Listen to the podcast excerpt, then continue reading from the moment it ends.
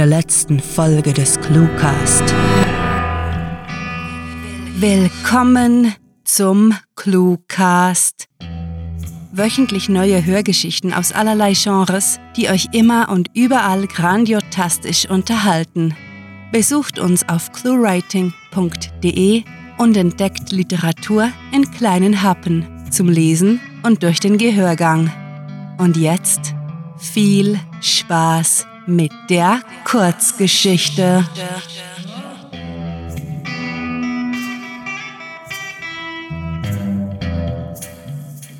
Zuckerguss und Einstichstellen.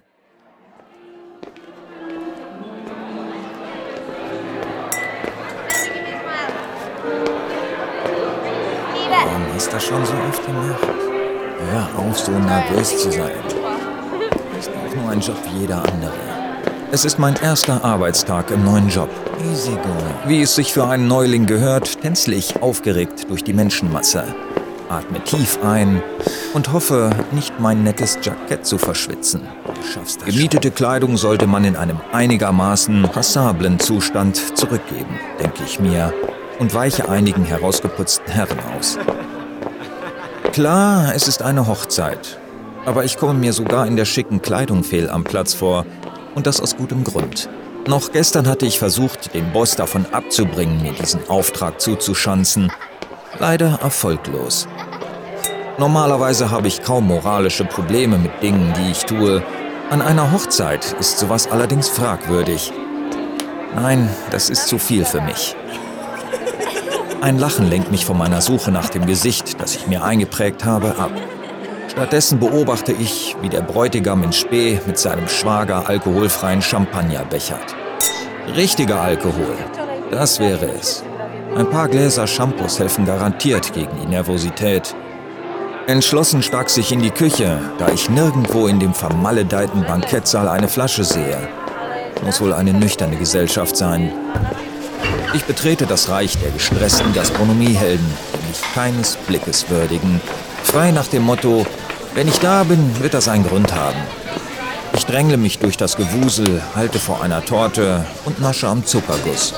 Professionell wie ich bin, lasse ich nach wenigen Bissen beschämt davon ab und husche zu einem Regal voll Champagnerflaschen. Nachdem ich eine halbe Flasche gestürzt und in der Folge laut gerülpst habe, hebt sich meine Stimmung. Ehe mich jemand bemerkt, stelle ich die Flasche zurück zu den anderen und verschwinde unauffällig. Natürlich ist es toll, vom Schläger zum Profikiller befördert zu werden. Immerhin braucht selbst die Mafia-Profis nicht im Dutzend. Ich sollte mich also geehrt fühlen. Verdammte Scheiße! Man bringt keinen auf einer Hochzeit um. Brauch hin oder her. Sowas ist unangebracht. Feinde kann man in dunklen Gassen abstechen, vom Pier werfen oder mit ihrem Bentley zum Himmel sprengen. Ich hätte dem Don wesentlich mehr Anstand zugetraut. Doch nein. Jetzt stehe ich, einem zweiten Rülpser unterdrückend, mit dem Messer in der Tasche zwischen fröhlich feiernden Menschen. Nun denn, man tut, was getan werden muss, ermahne ich mich und schlängle mich durch die heitere Gästemeute. Wahrscheinlich bin ich der Einzige, der sich gerade herzhaft wenig amüsiert, trotz Beförderung. Komische Welt. Konsterniert, mein Schicksal akzeptierend, mache ich mich auf die Suche nach der Ratte. Wieso ich?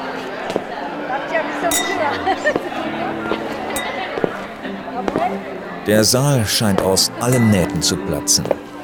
Zum Glück nerven mich die feixenden Leute nicht, nur erschweren sie mir blöderweise mein Ziel zu finden. Einen Vorteil hat es dennoch. Ich falle niemanden auf. Ich wünsche mir, die Sache endlich hinter mir zu haben. Als ich Mafia-Profikiller wurde, habe ich mir das anders vorgestellt.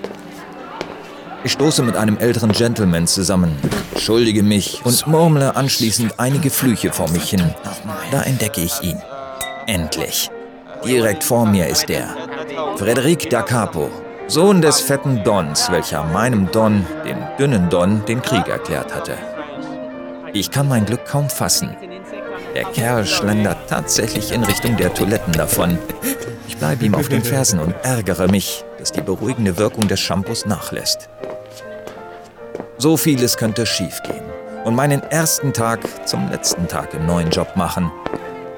Ich hätte gern noch einen Schlecken vom Zuckerguss, um meine Laune zu heben. Da Capo darf mir keinesfalls durch die Lappen gehen. In der Masse fände ich den vermutlich nie wieder.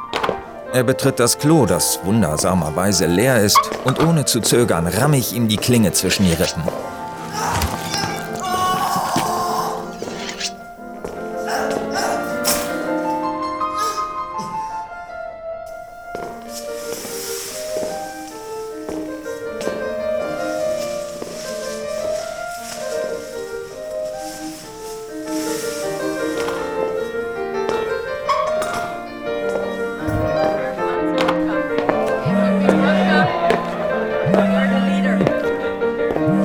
Ja, Boss? Nehme ich den Anruf entgegen und bestätige sogleich. Genau. Frederik ist erledigt. Er liegt eingeschlossen in einer Toilettenkabine. Die Stimme blafft mich an. Nicht Frederik! Francesco solltest du ausschalten, du unfähiger Idiot! Wie angewurzelt bleibe ich auf der Treppe zum Parkhaus stehen, reibe mir über die Augen und seufze. Okay, Boss. Ich korrigiere das gleich. Gut, brummte der Don hörbar fuchsig und legt auf.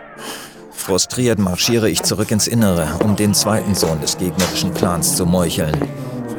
Geht das so weiter, bin ich noch in diesem Laden, wenn die Putzcrew auftaucht oder die Leichen entdeckt werden. Verdammt nochmal. Wenigstens habe ich das Messer nicht entsorgt. Sonst hätte ich wohl oder übel mit einem Tortenheber Vorlieb nehmen müssen. Zuerst will ich aber etwas Zuckerguss naschen. Man gönnt sich ja sonst nichts. Vielleicht sollte ich einfach die ganze Familie abmurksen.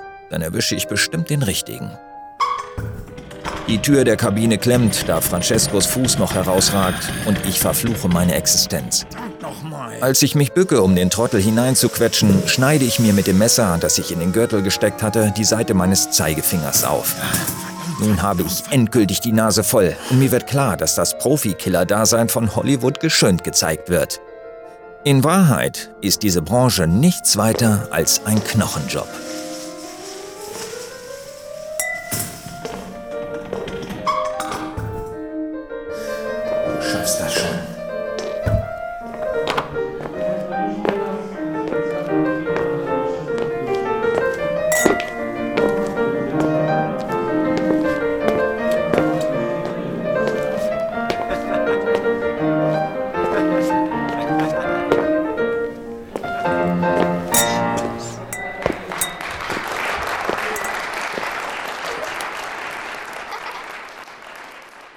Das war Zuckerguss und Einstichstellen. Geschrieben von Sarah. Für euch gelesen hat Alex Bolte. Diese Kurzgeschichte wurde nach einer Titelvorgabe verfasst. Wenn euch diese Hörgeschichte gefallen hat, dann besucht uns auf cluewriting.de, wo auf Geschichtenenthusiasten hunderte liebevoll inszenierte Hörgeschichten aus allerlei Genres warten. Und keine Bange, wir veröffentlichen jede Woche neuen Hörgenuss in Kurzform, damit es euch nie und nimmer an grandiotastisch akustischer Literatur für zwischendurch mangelt. Euch gefällt unsere Arbeit und ihr möchtet eure Freude mit uns teilen? Dann schaut auf patreon.com slash cluewriting vorbei und unterstützt unser Projekt mit einer Kleinigkeit. Damit werdet ihr zu den Grandiotasten, die wir mit literarischen Rewards wie exklusiven Kurzgeschichten und der Möglichkeit, als Gastautor bei uns aufzutreten, beschenken. Apropos Grandiotasten, was wäre der Cluecast ohne seine Stimmen? Auf unserer Seite entdeckt ihr sie alle, also besucht diese Helden des Cluecast auf cluewriting.de slash cluecaster und vergesst nicht, dem Echo ihrer Stimmen zu folgen. Das war es für diese Folge und wir verabschieden uns mit dem Cluecaster-Kampfschrei.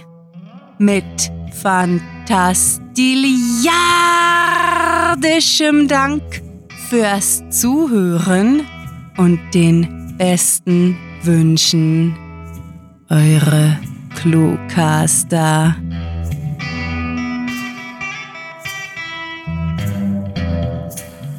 Dieser Outro-Spruch ist zu 100% vegan. Der Cluecast ist eine Produktion der Literaturplattform ClueWriting. Für Feedback, Anregungen, Literatur und weitere Informationen begrüßen wir euch jederzeit auf www.cluewriting.de. Grandiotastischen Dank.